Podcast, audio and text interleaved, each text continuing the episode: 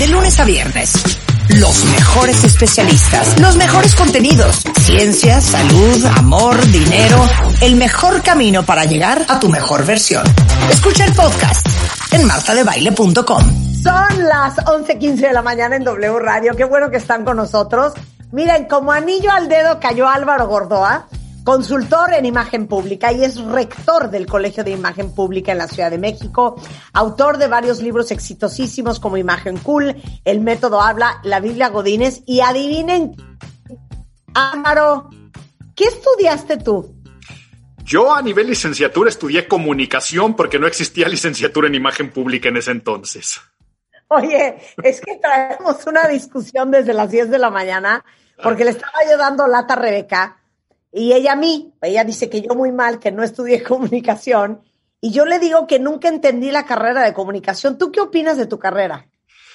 Opino que a nivel cultura general, conocimientos en torno a áreas de diferentes especialidades del conocimiento relacionadas con las ciencias de la comunicación es extremadamente interesante, pero la gran crítica a mi carrera es que no te dan ni un sistema de trabajo, ni sabes cómo lo vas a aplicar, ni en dónde lo vas a aplicar, porque por un lado puedes trabajar de comunicación organizacional, pero también te meten publicidad por el otro, o manejo de medios de comunicación, o algún tinte de relaciones públicas. Y yo lo veo con los egresados de, de, mi generación, que se dedican a carne, chile, mole, que no saben qué es lo que van a hacer porque no te dan un sistema. De hecho, cuando se crea la licenciatura en imagología, yo lo que primero que dije es, no tiene que pasarle como a las carreras de humanidades o de comunicación eh, en torno a que no sepas en qué vas a trabajar, te tiene que dar todo un sistema de trabajo, una metodología, saber cómo emprender un negocio eh, y, y, por eso es un plus que nosotros le dimos. Esa es mi gran crítica, que nunca te enseñan a qué te vas a dedicar, ni por dónde vas a ganar dinero, ni cómo vas a ser un empresario o empresaria gran crítica. las carreras. Yo lo que voy y voy a ser abogado del diablo y me vale porque yo estudié, depende también en qué institución estudiaste.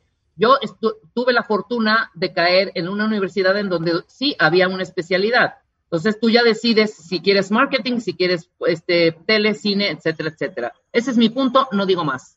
En la, en la mía, en la, en la, mía también, ¿eh? en la mía tenías un tronco común y luego podías eh, elegir medios, publicidad o comunicación organizacional. También, también podías, y eso también tendría que ser una defensa, pero aunque yo me haya ido a la parte de medios, siento que en mi parte y en mi institución académica sí faltó todo un sistema laboral y profesional de cómo se trabaja con esto. Ahora me imagino que también le ha de pasar a las ingenierías y le ha de pasar a todas las carreras en general, ¿no? Claro. Eh, esperemos que sea gran construcción en torno a los tiempos actuales, que no es tanta la información que obtienes, sino cómo la vas a aplicar. Totalmente. Estoy de acuerdo contigo. Debatamos, debatamos, porque de eso es el tema también, Marta. ¿Qué opinas? es que hoy vamos a hablar de, de cómo defender tus puntos de vista sin dañar tu imagen pública. Porque siempre tenemos a alguien, algún conocido, algún familiar, algún amigo, que no se arme una discusión en la mesa, porque acaba haciendo un escándalo, un drama, en pleito, enchilado, ya agresivo. O sea, ¿cómo defiendes tus puntos sin quedar como un vulgar de cuarta? Podemos hacer un ejemplo para que tú abondes sobre ese ejemplo, que es un ejemplo, creo que el más, más, más, más. ¿Te acuerdas esa vez que estábamos en tu casa, Marta, y estaba hablando una pareja, un matrimonio, de una adopción. Ah, ya verdad. Sí. Hagamos, por favor, tú eres, tú eres este, la mujer, yo soy el hombre, para que veas cómo, cómo debatían el tema. Ok. Empieza. Entonces, esta persona decía, no, lo que pasa es que no sabes qué feliz está esta pareja, porque ya después de mucho esfuerzo y de mucho dar vuelta, lograron adoptar a un niño. No, no, no, no, no, no, no, no, no, permíteme, permíteme. Ni están felices ni estaban contentos y no adoptaron. Todavía está en proceso de adopción eso. No digas adoptaron porque no lo han adoptado. Pero sí están contentos, o sea, llevaban mucho tiempo esperando a que esto pasara. No decir que estuvieron mucho tiempo esperando, en absoluto, no fue así. El punto es que todavía no tienen eh, los papeles para poder adoptar y este proceso. De acuerdo, no se ha terminado el proceso legal, pero lo que quería decir es que... Pero ni se va a terminar, Marta, eso no va, no, eso no va a continuar, eso no va a continuar. Todo el mundo en la mesa. O sea, tenía pena por mi amiga. O sea, y el marido ensañado, no, una cosa espantosa. Y puede ser algo tan sencillo como si la carrera de comunicación funciona o no, como puede ser ya una discusión profesional eh, de algún proyecto que alguien tiene un punto de vista encontrado con alguien más dentro del equipo de trabajo, puede ser en tus relaciones interpersonales, con tu pareja, con tus amigos, en situaciones tan casuales como quién es el mejor jugador de fútbol o tan profundas como si eres un buen padre, una buena madre o no lo eres la vida se trata de diario andar defendiendo puntos de vista, contraponiendo, debatiendo los puntos de vista, y la vida es una constante argumentación y discusión, y es por eso que vamos a ver cómo salir bien parados de las mismas, cómo defender tus puntos de vista sin dañar tu imagen pública, cómo imponer tu punto de vista sin verte impositivo y cómo hacer que cualquier discusión se convierta en argumentación. Y lo primero que vamos a dejar muy en claro es que de lo que vamos a hablar parte de unos estudios que hizo la Universidad de Yale durante muchos años donde se analizaron más de 10.000 casos de argumentaciones y discusiones, donde el análisis final, que va a ser la primera recomendación que vamos a dar aquí, es la más importante se daban malos resultados, se llegaban a malos términos o se dañaba la imagen pública cuando se alzaban las voces, cuando se convertían en amenazas o cuando tomaba un tono de discusión. Que aquí hasta hay algo interesante. A ver, Marta, tú que, este, eh, que, le mascas tan, tan bien al inglés, eh, eh, o a ver si, si, aquí la gente que nos está escuchando nos puede decir. A, ver, Marta, tú que eres tan buena en el inglés, el estudio de, de, Yale que estoy diciendo está la parte de discuss y argue. Ajá. pero, pero eh, si te das cuenta en inglés, argue suena como a pelea y discuss suena como algo, como algo este, profesional o protocolario. Pero cuando, cuando haces la traducción literal, si tú dices discusión en español, suena a confrontación y si dices argumentar, suena algo sensato. Exacto, totalmente, totalmente. entonces, ¿eh? entonces, no podemos hacer la traducción literal del estudio para que lo entendamos en México. Tenemos que convertir nuestras discusiones en argumentos. Tenemos que hacer que todo se vea sensato y tenemos que hacer que al hablar en frente de los demás, sea este tema de la comunicación, si sirve o no, o sea el tema del divorcio, lo primero que tenemos que mantener es el cool. El no tomarnos las cosas personales, en tener la piel muy gruesa para que no penetren y que nunca lo sientas como ataque, y que tienes que ser duro con los problemas, pero suave con las personas. O sea, tal vez, tal vez Marta está en contra de la carrera de comunicación. Tiene que ser duro con su argumento, pero tiene que ser suave con la persona con la que discute. Y así será ser muy suave con tu pareja, ser muy suave con tu compañero de trabajo, con el jefe, con la jefa, aunque vas a defender tu punto de vista hasta el cansancio. Por lo tanto, ni amenazar, ni alzar la voz, ni hacer que algo se transforme en puntos de vista candentes, donde tú te veas tan apasionado que le dé este tono de discusión en vez de argumentación. Entonces, nos vamos a basar en, en estas recomendaciones para que de esta forma no dañar nuestra imagen pública en el momento de defender los puntos. ¿Perfecto? En un argumento yo estoy perfecta, escucho, estoy atenta. Al final lo que me arde es que si yo doy mi punto de vista, alguien me responda, pues cada quien, no, ahí sí me. Cuando alguien me dice el cada, pues cada quien, no, no, es que no es cada quien, güey. Entonces ahí ya me prendo. ahí es donde está el problema, Rebeca. Te voy Les, voy a, les voy a dar cuál es el primer punto o la primera recomendación para poder tener estos argumentos o cómo defender mi punto de vista sin dañar la imagen pública. Y la primera técnica se conoce como el desarme. ¿De qué se trata el desarme? El desarme es darle la razón a la otra persona. Y ya por eso la vas a desarmar. El desarme es decirle a la otra persona que está en lo correcto que sus puntos de vista son válidos, que entiendes y comprendes, y entonces te vas a meter a debatir desde la contraparte, desde donde está el otro. Entonces, si esta persona estaba discutiendo lo de la adopción y está diciendo, no, claro que no están felices porque el proceso ha sido complicado, lo primero que tendrías que responder tú al principio es, correcto, Rebeca, estoy de acuerdo con lo que estás diciendo. Podría parecer que no están tan felices y sin duda tienes toda la razón al decir que el proceso no ha sido fácil. Ahora bien, lo que no hay que perder de vista es que todo ese proceso tan difícil que tú has dicho que han vivido, los está poniendo ahora en un momento en el cual están extremadamente contentos. Y entonces ya empiezas a defender tu punto de vista.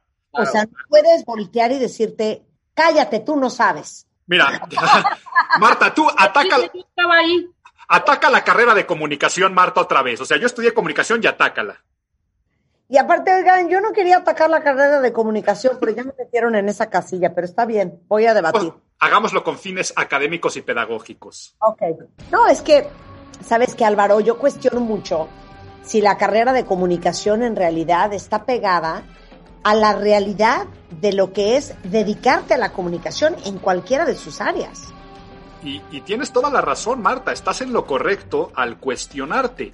Es algo que sin duda todos los que estudiamos comunicación en algún momento nos lo cuestionamos y mencionas, y creo que tienes algo de razón, si está realmente apegado o no está pegado. Mira, la realidad es que quien estudia comunicación tiene que saber su propio sistema y cómo apegar esas técnicas de la comunicación a lo que se quiere dedicar. Es una carrera tan bondadosa que te da un marco de trabajo y ahí empiezo ya a hablar yo de mi argumentación. Tienes toda la razón. En cuanto me dijiste, tienes toda la razón, ya la persona siente paz, ¿me entiendes? Ya deja el fusil a un lado. Correcto, ya no hay forma de que te ataquen porque ya estás debatiendo o argumentando desde el terreno de la contraparte y aunque tú pienses que la otra persona no tiene la razón, lo que vas a utilizar es el desarme con lo que se conoce con intención consecuencia. Quiere decir decir que las intenciones son buenas de lo que la otra persona quiere decir y que sabes que no existe nada malintencionado de su parte. Entonces, si fuera la misma discusión que hablábamos de, no, pues es que además está pésimo de que hayan adoptado porque no sé qué y no sé cuánto y se apresuraron al, puede ser cualquier discusión de cualquier. O es más, para no meternos en este tema escabroso, ayer que salió según la revista Forbes, que Messi gana más que Cristiano Ronaldo y yo estoy en chats de fútbol, quienes están discutiendo si se lo merece o no se lo merece y que quién es mejor jugador de fútbol. Imagínate que una persona te está diciendo, pues sabes qué, Messi sin duda es el mejor jugador de fútbol y él se merece cada peso y tú no estás de acuerdo. Entonces, la intención consecuencia tendrías que decirle, mira, me pongo en tu lugar y como fan del Barcelona tienes que sentir esa situación y claro que tu intención es muy buena al decir que Messi se merece cada centavo, pero la consecuencia es que Messi no está explotando todo el potencial que podría tener, como por ejemplo Cristiano Ronaldo. Cristiano Ronaldo no solamente es gran futbolista, sino también explota la marca, la marca persona, y por eso Cristiano Ronaldo debe o debería ganar mucho más dinero que Lionel Messi. Ese es mi punto de vista. El otro es decirle, tienes razón, me pongo de tu lado al de encontrar la intención de decirle entiendo, pero la consecuencia que no estás viendo es esta otra, ¿no? Entonces, eso es lo primero que tenemos que ver, el desarme y decirle a la otra persona que sus argumentos vienen desde una muy buena intención. Aunque no, Álvaro, aunque no, es que hay gente, perdóname, que está necio y necio y necio en un punto en donde no hay ni argumentos, ni hay tampoco algo fuerte de base que sostenga lo que está diciendo y está diciendo pura, perdón, mamada. Correcto, mira, eh, ahorita eh, está, yo qué sé, ¿no? Que ahorita que se está debatiendo a nivel Senado y todo eso, la legalización de la marihuana. Y alguien puede estar de acuerdo o no puede estar de acuerdo. Dame un argumento que te parezca totalmente insensato a favor o en contra. Y yo me voy a poner en la postura opuesta. Ok, a ver, es que Álvaro, entiende, la mota debe ser legalizada porque así se terminará con todo el narcotráfico en el mundo. Es mejor que la legalicen. Mira, Rebeca, escuchándolo desde ese punto de vista, tienes toda la razón. Eh, la intención es muy buena, ¿no? Tú estás viendo que la intención de legalizar la marihuana es porque va a disminuir las muertes contra el narcotráfico y la guerra. La intención es bellísima y todos deseamos eso como país que suceda.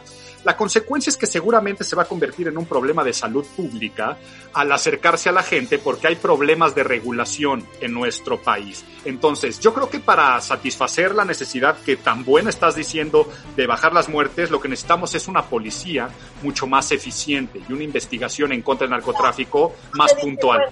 No te diste cuenta, Rebeca. Te acaba de decir Álvaro que eres una retrasada mental. A lo que yo le contestaría, fíjate que yo no había pensado en esta parte de salud pública. Sabes que Álvaro tienes toda la razón. Y si no, Pero eso es ser un maestro en diplomacia. Claro. Insultar a la otra persona. No, no, la verdad es que no, no era tu intención, Álvaro, pero poner a la otra persona en su lugar Claro. tan elegantemente que no solo no te dé cuenta, te lo agradezca. así Claro. es. Y, y, y desarmas, me desarmas, te das de cuenta con esta este, simulación, ¿sabes? Totalmente, y este, y, y- y ojo, eh, pudo haber sido a la inversa, o sea, que tú me dijeras, Álvaro no se tiene que legalizar por estas razones, y yo hubiera dicho lo mismo. Tienes toda la razón, Rebeca, no se tendría que legalizar por estas razones. La Claro. intención es muy buena de lo que dices, pero ahora veamos este otro punto de vista, y entonces desarme, intención, consecuencia es lo primero que tenemos que, tener eh, totalmente puntual. Segundo punto importantísimo, hablar con calma y moderación siempre será más persuasivo para defender tu punto de vista que utilizar un lenguaje fuerte, violento, quiere decir con tonos altos, ritmos rápidos, porque normalmente lo que pasa cuando discutes es que empiezas a hablar más rápido y empiezas a elevar el tono de la voz y le dices a la otra persona que no está de acuerdo con... Claro. Eso nunca va a ser persuasivo, va a ser mucho más persuasivo, inclusive, si quieres enojarte, utilizarás lo que yo le llamo voz del locutor de radio nocturna. Lo que vas a decir es, mira Marta, entiendo por qué lo dices, pero ofende lo que me estás mencionando. Déjame decirte por qué me sentí ofendido. Va a ser mucho mejor que decirle, oye, pero ¿por qué me ofendes? Que no sé qué. Un tío mío, Ajá, entre más se enoja, más baja la voz. sí, Claro. Empieza a hablar así. ajá. Agua. Yo les quiero pedir un favor a todos. Ya ahí es donde bueno, Ya, ya valió gorro. ok, entonces Rebeca la va a hacer de verdulera y tú Ajá. la vas a hacer como Dios manda. Va Rebeca. Perfecto. No, que empiece, empiece. No, tú tienes que pelear, como está diciendo él, a grito, desquiciada. Venga, ok. Pero no, Álvaro, no, no, no, no, no, de ninguna manera, porque si todos en un momento dado ponemos nuestro granito de arena, en ese momento, de verdad, esto que hablas tú de la salud pública y de la... bien, así no es, no es así. Pero hablemos de... Cómo es, te voy a decir cómo es. Dale, dale. Estás loco, güey. O sea, ¿qué te pasa? O sea, ¿cómo se te ocurre que es una buena idea legalizar la marihuana? O sea, bajo ninguna circunstancia es una estupidez. O sea, güey, ¿tú tienes una idea de la cantidad de niños allá afuera que van a empezar a fumar mota? Estás loco, güey. Mira, eh, Marta, Es así, Rebeca. eh, y, y- y hay la respuesta es decirle, Marta, veo que el tema te apasiona al grado de no querer legalizar la marihuana, pero escucho claramente cuál es tu intención. Los niños. Que se va a acercar a los niños. Y la intención es muy buena. ¿Por qué mejor no lo convertimos en una discusión, la que estamos teniendo, de educación en torno a los valores familiares, que yo creo que es lo que es muy importante para que no se acerque a nuestros hijos? Así pasa con el Exacto, alcohol güey, y así exacto, pasa. Exacto, güey. Entonces, sí, la otra. Y entonces, los otros son los que se prenden, tú no. Pero No. es que llega un Pero- momento... Tienes razón, Álvaro. Entre más te serenas, más te tranquilizas a través del uso de tu voz, logras bajar la temperatura de la conversación y de la otra persona. Y aquí, ya nada más para cerrar este punto, todo se basa en lo que se conoce dentro del rapport, o sea, dentro de la empatía, como la parte de calibrar para después liderar. Normalmente adoptamos las posturas de comunicación del otro, lo que muchas veces se conoce como el espejeo, pero que la palabra correcta es calibrar. Yo me pongo a los niveles de comunicación que la otra persona dicta, pero siempre hay alguien que está dictando el ritmo. Si una persona empieza a elevar el ritmo y el tono, y tú elevas el tono y el ritmo, tú- la otra persona lo va a elevar más y tú tendrás que elevarlo más. Por lo tanto, lo que tienes que hacer es tú bajarlo y la otra persona tarde o temprano se va a calibrar contigo y quien tomará el liderazgo de la palabra serás tú. Entonces, el chiste es que la otra persona siga tu ritmo, tu tempo al hablar en público y no tú el de la otra persona en las discusiones. Y la mejor forma para lograrlo es, en vez de subir el acelerador, empezarle a bajar el acelerador porque la otra persona se acabará calmando y tú dictaminarás cuál es el estado emocional de la plática que quieres tener con los otros. Exacto. Dije, Ve lo que acaba de decir Álvaro. Tú ¿Qué? puedes determinar el estado emocional en que quieres tener esa conversación. ¿Y sabes con quién pasa mucho, Álvaro? Con la pareja. Muchísimo. O sea, a ver, ven y, y reclámame algo así muy bonito. Hay Eh, que así. Vas. Oye, ¿sabes qué? Ya ahora sí te pasaste. Eh, parece que no entiendes que la ropa va en el cestito que compramos porque es un asco y la verdad no tienes dos dedos de frente como para andar tirando la ropa en el cestito y la dejas tirada por todos lados. Te digo una cosa, a mí no me digas dónde poner la ropa, ¿eh? Porque yo no te digo que el coche lo traes hecho un asco. ¡Ay, sí! Ah, no, me, no, no me dices, no me digo que traigo... A ver, a ver, a ver, a ver, a ver, a ver, calla, déjame hablo, déjame hablo, déjame hablo, por favor, déjame hablo. No me saques lo del coche que estamos hablando de la churrienta ropa que dejas tirada todos los días. Pero hay, hay gente que es así, o, o puedes llegar así súper tranquila. Oye, mi amor, te digo una cosa, no estuvo padre lo que le dijiste a tu papá a la hora de la comida. Ay, Muy pero... muy mona, ¿no? Y entonces, Y la otra, la otra persona responde, oye, ¿y a ti qué? y ya- se ya- así de, ¿de qué estás hablando? ¿De qué estás hablando? Yo no le dije nada. ¿Cuál es el problema? Yo no te digo a ti lo que tú le tratas a tu mamá, tampoco te reclamo a ti. Que cada quien se lleve con... Que dices, güey, ¿qué onda? Correcto.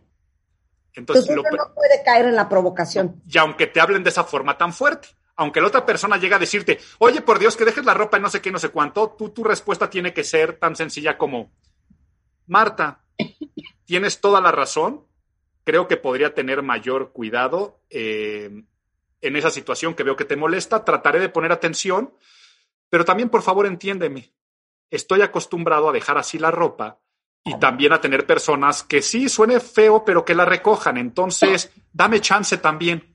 Y es la forma de decir, tienes toda la razón, hice mal, pero yo quiero seguir haciendo esto. Entre más bajas la voz, más tardes, perdóname, no digan que te baja la emoción de la otra persona. Entre más bajas la voz, dicen, no te quedas desarmado, al contrario, te da más coraje.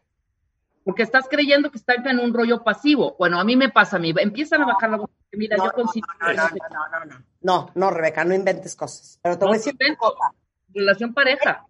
Tiene todo que ver con algo que hablábamos la semana pasada, que es el dominio de tus emociones. Sí, claro. Ya va yo. Tú no puedes nunca permitir que alguien saque lo peor de ti. Y sobre todo, no hay que confundir esto de bajar la voz con ser pasivos o no expresar nuestras emociones.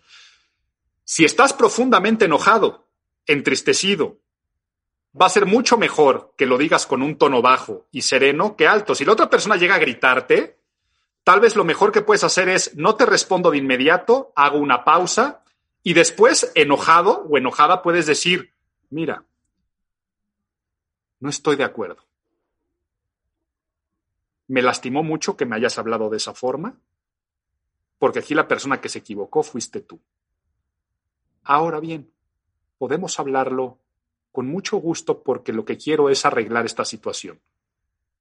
¿Eso es a lo que me refiero? Que tú Claro. puedes decir, estoy muy enojado, estoy muy indignado, quiero dialogarlo, va a ser mucho mejor en ese tono bajo que decir, pues sabes qué es que llegas luego, luego a gritarme y ve cómo te pones y entonces yo carajo quiero arreglar esta situación y no se puede, es que no se puede hablar contigo. con-".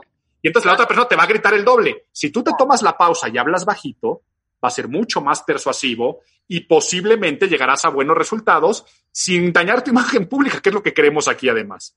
y sin destruir las relaciones. Porque aparte, yo, yo la estrategia que uso, yo sí bajo la voz y siempre digo, no es pleito. Claro. No, porque es que, es que no es pleito. Pero es que tú me, es que no es pleito. No es pleito. Se acabó la chingadera. Claro. Vale. Podemos hacer una pausa. Regresamos con los otros puntos para defender tus puntos de vista sin dañar tu imagen pública con Álvaro Gordo, el rector del Colegio de Imagen Pública. No se vayan. Escuchas a Marta de Baile por W Radio. Síguenos en Facebook, Marta de Baile. Y en Twitter, arroba Marta de Baile. Estamos de regreso en W Radio, son las 11.45 de la mañana y estamos hablando con Álvaro Gordoa, el director del Colegio de Imagen Pública, cómo defender tu punto de vista sin dañar tu imagen pública. Entonces ya dio unos tips espectaculares, si no los oyeron, están en la primera media hora del podcast. Y ahora vamos con el siguiente, Álvaro.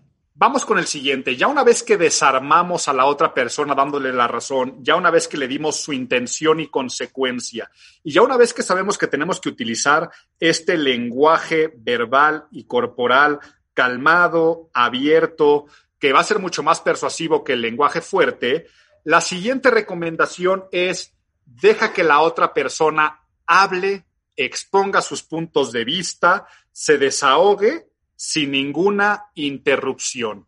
Normalmente, normalmente lo que hacemos al discutir es, eh, lo que en inglés se conoce como el jumping, ¿no? El, como el saltar, el, el, abordar, el acaparar la conversación, en el cual dice, no, no, no, no, no, pero a ver, espérame, déjame hablar. No, no, pero es que tú dices, y dos personas hablando al mismo tiempo. Cuando la otra persona le das tiempo de hablar, hablar, hablar, pasan dos cosas. Uno, que se desahoga. Y segundo, que tú puedes poner mucha atención a cuáles son sus pruebas y objeciones. Recordemos que por las pruebas la gente trata de demostrar sus argumentos, por las objeciones trata de tirar los tuyos. Entonces tienes que escuchar mucho. Imagínate que yo no que sé, temas que ahorita están en boca de, discusiones familiares y sociales, como pueden ser temas políticos o inclusive el tema de vacunación, ¿no? Eh, personas que dicen que no se quieren vacunar por sus razones tendrán, pero que la gran mayoría pensamos que es lo correcto. Entonces, si tú empiezas con esta discusión en el caso de, es más, Rebeca, vamos, vamos, a, vamos a hacerlo, empieza, tú estás en la postura de que no quieres vacunar y que yo sí estoy vacunando, ¿no? Entonces yo digo cosas como, oigan, pues es que es sorprendente que hay gente que no quiere vacunarse. Sí, no, yo, no lo voy a hacer, Álvaro, pero de ninguna manera. ¿Pero por qué? He leído un poco algunas cosas y yo siento que todavía es una vacuna nueva que no saben ni Pero a ver, pero a ver, pero a ver, pero a ver, leído, leído algunas cosas de qué. He, leído, he leído. leído las cosas, hombre, por favor, no me puedes a mí decir. Es más, tengo un amigo doctor que ya me dijo que de ninguna manera me la ponga ni a mi familia y no me la pues voy a Pues qué imbécil, qué imbécil doctor, porque los verdaderos doctores, a ver, espérame, espérame que estoy hablando. Los verdaderos doctores te van a decir, la Organización Mundial de la Salud, doctor Fauci, todos te van a empezar a decir. doctores de qué me hablas? De verdad, yo diariamente. Es que, Rebeca, me cae que tú siempre. No me la voy a poner, entiéndeme, entiéndeme. Pero es que eres necia, eres necia con todo. respeta mi argumento, respeta. Pero, pero, pero, pero, respeta tú a las, respeta al mundo. O sea, no quieres que sigamos en encerrados. Pónganse la vacuna. Si se quieren morir, póngansela. Yo me voy a esperar. Lo siento mucho. Háganle como quieran. Entonces, eso, eso es discutir sin tener bases, sin tener información, sin tener conocimiento y desesperante. Los dos eh, caímos en esta falta de control, además emocional, y nos, y nos, y nos agarramos de nuestra propia, de nuestras propias disque teorías que hemos leído, ¿no? Y correcto. ¿Y cuál, es cuál fue mi error aquí? Mi error fue empezar con la interrupción, que cuando ella menciona, es que yo he leído, yo luego le digo, ¿dónde? A ver, dime, ¿dónde lo has leído? Y la otra persona empieza a saltar y la discusión pasas de un punto para otro donde se va complicando. Entonces, si tú escuchas a la contraparte, vamos a hacerlo otra vez, Rebeca, y voy a dejar que hables al principio. Yo voy a empezar como empezó la discusión. Oigan, y es que es sorprendente que hay gente que no se quiera poner la vacuna en estas épocas. Mira, Álvaro, yo en particular, yo quisiera no ponérmela, porque sí he leído algunos artículos, unos artículos, es más, te los quiero compartir para que también me des tu opinión sobre las razones por las que yo tengo que no me quiero vacunar. Te los quiero compartir, leámoslo y compartámoslas juntos y veamos, ¿no? Oye, Rebeca, te, déjame hacerte una pregunta. Está muy interesante lo que estás diciendo y claro que me va a encantar leer eso, pero dime así en conclusión, ¿qué dicen estos estudios o por qué tú no quieres ponértela? ¿Cuál es el sentimiento que hay detrás? Mira, a grandes rasgos que es una vacuna nueva que estuvo experimentada, no se ha, no se ha aplicado jamás en, eh, en humanos, lo han hecho, si bien en animales, con muy buenos resultados, pero no se ha probado jamás, jamás en, en, en los humanos. Entonces, yo tengo cierto temor de saber cuáles serían los efectos a largo plazo y estoy decidiendo ahorita eh, no ponérmela por estos tres doctores, sobre todo. Son tres alemanes que traen una teoría bastante fuerte del por qué no ponérmela. Aquí, aquí, yo lo que hice todo este tiempo fue escuchar. Claro. El sentimiento que hay detrás es temor, le da miedo. ¿Por qué le da miedo? Porque es una vacuna muy nueva y está basándose en tres doctores alemanes. Yo ya sé qué es lo que tengo para desarmarla y qué es lo que tengo para armarme. Yo tengo a doctores como, pues yo que sé, aquí puedes decir, como dije hace un rato, doctor Fauci, o puedes hablar de la Organización Mundial de la Salud, o puedes hablar de otras cosas, y le puedo quitar el sentimiento que lo que tiene es miedo. Entonces le diría, mira, Rebeca, me pongo en tu lugar, y claro que yo también me sentiría con miedo cuando leo estos estudios de estos tres particulares doctores alemanes que no tengo el gusto de conocer y con mucho gusto leo lo tuyo. Pero creo que algo que está haciendo falta es tener mayor conocimiento y mayores fuentes, sobre todo de las oficiales. Porque así como esos tres doctores alemanes dicen eso, a mí algo que me quitó muchísimo el miedo es saber por qué la vacuna salió tan rápido. Mira, normalmente se invertían tanto en el bla, bla, bla, bla, bla, bla, bla, bla, y la inversión para estas vacunas, por eso se hizo tan rápido y por eso las pruebas y por eso la Organización Mundial de la Salud. Entonces, eso va a hacer que te quite el miedo, Rebe, échale un ojo y chance en una de esas terminas vacunándote como yo lo voy a hacer. Y ya viste el poder de la información, tú estás informado, estás dando datos. Bueno, es que por eso, por eso mi mamá tiene un dicho divino. El que tiene plata platica y el que no escucha. Claro. O sea, el que trae la información tiene derecho a hablar y el que no tiene que quedar callado. Por eso, entonces. A ver, no traten de ganar un, un, argumento inventando, porque yo me he cachado a varios que inventan hasta nombres de doctores, ¿no? Por eso. Pero a lo que va Álvaro es que ve con la elegancia, Claro. con la con el autocontrol, con que te escuchó, se serenó, te dio la razón, o sea, y te dio la vuelta sin que te diste cuenta. Claro, claro. Y tal vez puedes convencer o no puedes convencer, pero vas a quedar como una persona en concordancia y vas a quedar como una persona con una buena imagen pública. Y estoy totalmente de acuerdo del conocimiento. Nunca argumenten ni discuten sobre temas que desconocen o les hace falta información. Más vale callar y quedar como estúpidos que hablar y comprobarlo, ¿ok? Y confirmar ante los demás. Entonces, cuando no tengas pruebas, cuando no tengas un estudio, cuando siempre acéptalo. Es que, Álvaro, los estudios del doctor, mira, desconozco los estudios de ese doctor que mencionas y con mucho gusto me acercaré a los mismos. Ahora, de los estudios que yo tengo, entonces, cuando te hablen de cosas que tú no sepas, es mejor no meterte a discutir a menos que tengas argumentos. Entonces, deja que la otra persona exponga su caso sin interrupciones. Después, haz una pausa y aquí sería donde empezarías con lo de intención, consecuencia, el desarme, de darle la razón.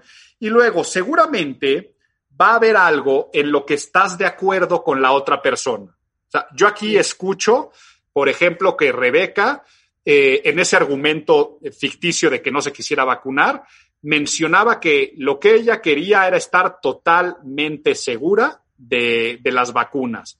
Entonces, yo lo que tendría que decirles, y mira, Rebeca, aquí lo bueno es que estamos de acuerdo en algo. Estamos de acuerdo en que queremos que la pandemia se termine, estamos de acuerdo en que queremos seguridad en nuestras vidas y que la vacuna sea segura. Por lo tanto, te invito a que, así como yo veré los estudios de los alemanes, que tú veas los estudios, estos otros que te propongo, para que en lo que estamos de acuerdo, que es que en la pandemia tiene que terminar y tenemos que bajar el nivel de contagio, se pueda lograr. Entonces, llegas a una conclusión en concordancia. Entonces, puede ser el punto de que si la carrera de comunicación funciona o no funciona y de repente Marta dice, sí, pero es que por un lado es muy divertida y muy formativa y te dan muchas cosas, pero te falta un sistema de trabajo. Tú discutes tu punto y dices, pero mira, ¿sabes qué, Marta? Lo bueno es que estamos llegando a, a la conclusión de que, que la carrera es muy buena, es buena y por eso tanta gente la estudia. Tú dices que la estudian porque se les hace divertida, nosotros porque es muy formativa, pero el chiste es que la carrera es buena. Y entonces llegas a una conclusión que te funciona a ti, que te funciona a ti, defendiendo tu punto. Entonces era de que si tenían que poner la ropa en la canastita o no poner la ropa en la canastita, sería con tu pareja decir cosas como, mira, aquí lo bueno es que estamos llegando a un punto en el cual los dos estamos de acuerdo que lo que queremos es que la casa esté más ordenada. Exacto. Por lo tanto, exacto. Yo, tú, tú, piensas que el orden está en la canastita, yo pienso que eso no tiene nada que ver, pero lo bueno es que estamos de acuerdo, queremos una casa más ordenada, por lo tanto, gracias por haberme dicho esto. Llegar a conclusión, encontrar el punto en el que estás de acuerdo, es muy bueno para que nunca se sienta a que está haciendo un pleito o que está haciendo una discusión. Claro, ok, queda claro. Ok, ¿algo más? Mira, podemos este, hacer eh, muchos esfuerzos para tener la, la, parte de la contemplación, la calma, pero siempre va a haber una, un momento en el que tienes que decirlo fuerte. Cada cosa fuerte que tengas tú que decir, usa la técnica del sándwich. El sándwich es pan, pan y en medio la carnita. La carnita es cuando decirle a la otra persona lo que realmente quieres decirle, ¿no? O sea, eh, eh, la carrera de comunicación no sirve para nada, o, pero lo dejas entre dos panes muy deliciosos. Entonces tendrías que decirle algo como, mira, ok, ustedes estudiaron comunicación y lo entiendo y sí, acepto. Es una carrera preciosa, es una carrera divertidísima, es una carrera muy formativa que te permite aplicar muchísimas cosas y la verdad es una carrera muy buena. Ahora, a mi forma de pensar, no te deja nada en concreto, sobre todo para poder trabajar. Pero eso es lo que pienso yo, porque sin duda estoy de acuerdo con ustedes que es una carrera muy bonita y muy formativa. Dense cuenta el sándwich que hice. Dije algo bonito, lo que yo quería decir que es que no sirve para nada, lo pongo en medio y luego cierro con otra cosa que también suena bonita. Esto también es algo que cada vez que tú quieras decir tu punto fuerte, lo dices entre los dos intermedios. Mira, la verdad es que tenemos una muy buena relación de pareja, te quiero mucho, soy muy feliz contigo, pero sí déjame decirte que últimamente es muy difícil hablar las cosas contigo y discutirlas, porque creo que no estás dispuesto a escuchar y arreglar las cosas, pero que no se malinterprete con que te amo mucho y que te quiero mucho y que quiero arreglar las cosas.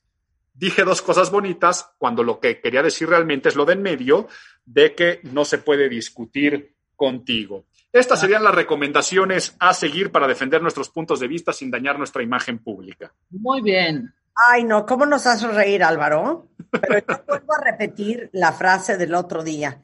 Uno nunca puede darle el poder a otra persona a comportarte y a convertirte en una persona que no quiere ser. Me encanta, me encanta, me encanta. Y a nivel argumentación, eh, nosotros tenemos que tener el control emocional y racional de cualquier cosa que sale con nuestra palabra, porque de eso se genera una imagen verbal, que es la percepción que tenemos al hablar en público. Y aparte quitarnos esa maña de a fuerza siempre querer ganar el punto, ¿Mm? querer ganar la discusión, querer tener la razón, que te reconozcan que estabas en lo correcto, que cada quien piense lo que se le ronque la gana. Ahora sí que cada quien. y así es. Cada quien. Oye, eh, cursos, clases, talleres, maestrías, licenciaturas en el Colegio de Imagen Pública. Para todos aquellos que quieran estudiar imagen pública a diferentes niveles, visiten la página imagenpublica.mx. En imagenpublica.mx encuentran todos los estudios de licenciatura, estamos en proceso de admisión para agosto, de maestría que hable cada tres meses, de doctorado, pero también tenemos los diplomados, tenemos masterclasses que duran nada más un día y todos los estudios de manera presencial y a distancia, por lo tanto, donde estén pueden estudiar imagen pública al más alto nivel.